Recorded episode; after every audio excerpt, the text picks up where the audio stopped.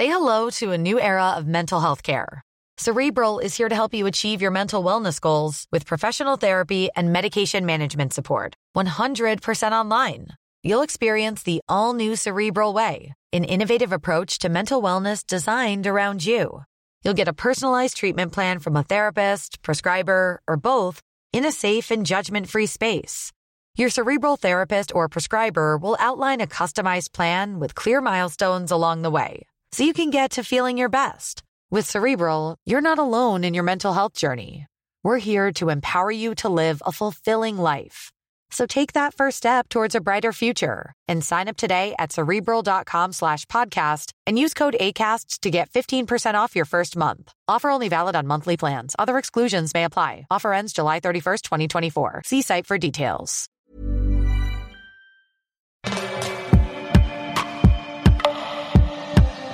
Féliciter les mères autour de moi, ma nouvelle bonne résolution. Un article écrit et lu par Clémence Boyer.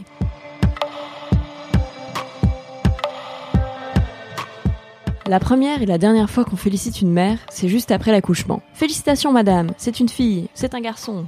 Ensuite, il est rare qu'on souligne ses qualités de maman ou qu'on valorise son travail parental, pourtant immense et souvent invisible. Cela fait plusieurs semaines que j'ai envie d'écrire un texte sur le sujet. Depuis la publication d'un article de Fabrice où il explique comment il a réussi à trouver sa place de daron. Un article qui a suscité de vifs débats dans les commentaires sur le forum de Rocky. Plusieurs lectrices ont souligné, à juste titre, qu'un homme considéré comme un super papa par la société était en réalité une mère très lambda. Et c'est assez injuste, non?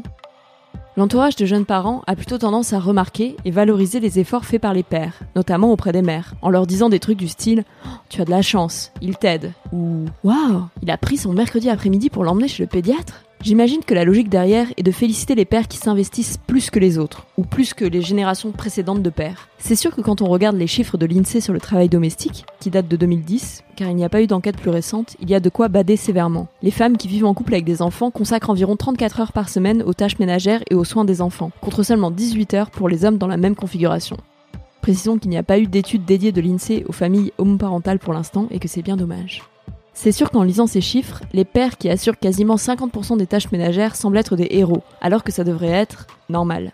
Personne ne dit à un jeune père Tu as de la chance, ta femme est super investie. Ça paraît même incongru de le dire comme cela. Et pourtant, être mère est aussi dur qu'être père. J'ai même tendance à penser que c'est plus dur, au moins au début, vu qu'on se coltine l'accouchement et le postpartum. Être parent est un rôle difficile, souvent ingrat et qui n'a rien d'inné. Les femmes comme les hommes apprennent sur le tas à prendre soin de leurs enfants. Et si la parentalité peut rendre certaines personnes très heureuses, elle peut aussi les presser comme des citrons jusqu'à l'épuisement. J'en profite pour redire qu'on a mille fois le droit de ne pas avoir envie de devenir parent, et que cet article n'est pas une nouvelle brique au monument élevé à la gloire de la maternité. Mon idéal de société est un monde où les femmes et les hommes ont la possibilité de devenir la personne qu'ils ou elles veulent être, sans pression et sans injonction à la maternité. Je pense toutefois que les parents qui consacrent du temps à l'éducation de leurs enfants contribuent de manière utile à la société, et que le travail des mères, comme celui des pères, a besoin d'être reconnu et valorisé. Bref, les parents ont besoin de bienveillance et de soutien.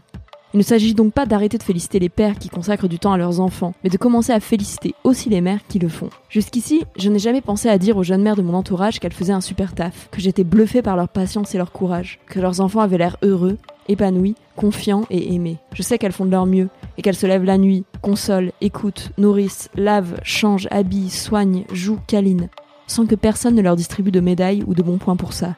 Bien sûr, c'est une situation qu'elles ont choisie la plupart du temps. Ça ne veut pas dire que c'est facile à vivre tous les jours, ou qu'elles n'ont pas le droit de craquer, d'avoir des coups de mou ou besoin d'aide. Les parents sont des êtres humains et des individus à part entière.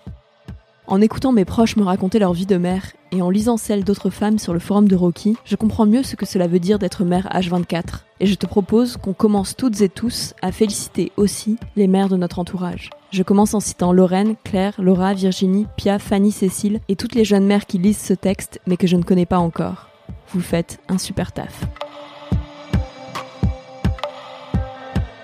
Cet article t'a plu Rendez-vous dans les commentaires du forum sur www.rookymag.com pour en parler.